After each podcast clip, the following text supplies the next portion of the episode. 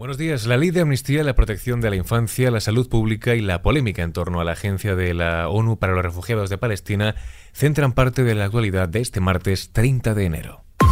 ISFM Noticias con Jorge Quiroga. La ley de amnistía llega al Pleno del Congreso, lo hace tras una tramitación express marcada por las negociaciones del PSOE con los grupos independentistas catalanes que siguen exigiendo cambios para que la norma no deje fuera a ningún implicado en el procés. La solidez del bloque de investidura se verá de nuevo a prueba con la votación en la Cámara, donde aún queda por ver si los grupos independentistas logran incluir sus cambios para que todos los delitos de terrorismo queden dentro de la medida de gracia. Respecto al texto y su posible modificación, todavía no hay certezas. Desde el PSOE insisten en que les gusta tal y como está y aunque no parecen estar dispuestos a apoyar las enmiendas de los independentistas catalanes, el líder del PSD, Salvadorilla, no cierra la puerta del todo. Las conversaciones que pueda haber en este tramo final entre los grupos, pues vamos a ver qué dan de sí, pero todo tiene que ir orientado a este objetivo de solidez jurídica. El PP, en palabras de su líder Núñez Feijó, insiste en que el gobierno está dispuesto a dar a los independentistas todo lo que pidan. Han llegado a justificar el terrorismo y en su ida hacia adelante el Partido Socialista ya es más crítico con los jueces que investigan el terrorismo que con los políticos que lo justifican. Y desde el PSOE le contestan con una pregunta. Nos gustaría saber si para el señor Feijó lo que sucede y lo que alienta a él que suceda en la sede de Ferraz es eh, terrorismo.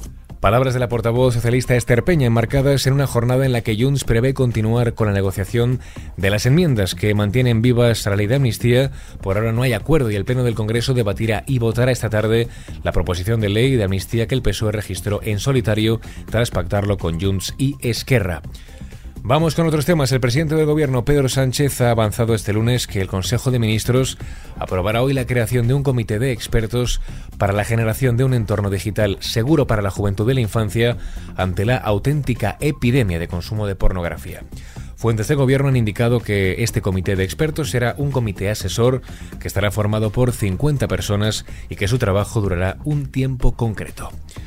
Por otro lado, el secretario general del PSOE recibirá este martes al nuevo líder del Partido Socialista de Portugal, Pedro Nuno Santos, que tomó relevo de Antonio Costa al frente de la formación política el pasado mes de diciembre. Al margen de este asunto, el Consejo de Ministros aprueba este martes la creación de la Agencia Estatal de Salud Pública.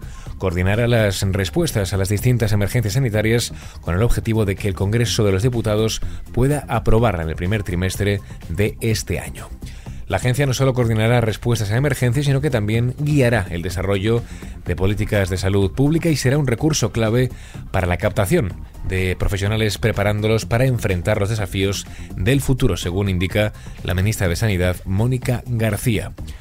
Nos vamos ahora hasta Murcia. El gerente y la encargada de la discoteca Teatre, desde donde el pasado 1 de octubre se originó un incendio que al propagarse a otra contigua causó 13 muertos, declaran como investigados ante la jueza que instruye la causa por otros tantos delitos de homicidio por imprudencia. Ya en clave internacional, Antonio Guterres se reúne hoy en Nueva York con potenciales donantes que ayuden a cubrir los fondos de la Agencia de la ONU para los Refugiados Palestinos. El máximo responsable de Naciones Unidas responde así después de que más de 15 países hayan anunciado que suspenden su contribución por la posible implicación de algunos de sus miembros en ataques contra Israel.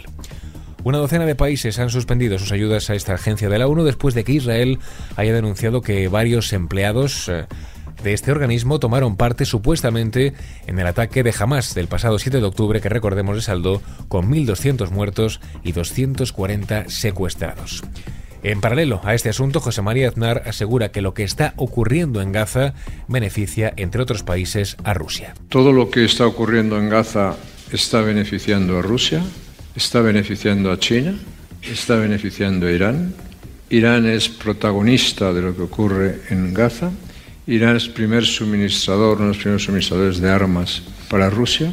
Rusia continúa con su escalada amenazante respecto a, no solamente a Ucrania, sino a otros vecinos europeos, aunque sean parte de la OTAN. China mira cada vez más atentamente y hace movimientos en Taiwán. Lo que no sabemos es si ese que es el escenario del siglo XXI nos va a llevar a una tercera guerra mundial o se va a poder evitar la tercera guerra mundial.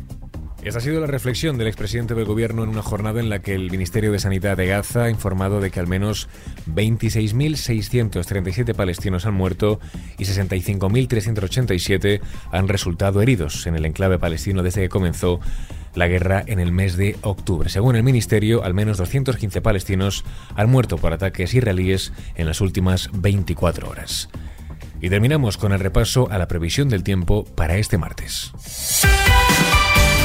Se esperan nubes en Galicia con posibilidad de lluvias débiles, nubosidad baja matinal en el Mediterráneo, además de Baleares y Canarias, temperaturas máximas sin grandes cambios y mínimas en descenso.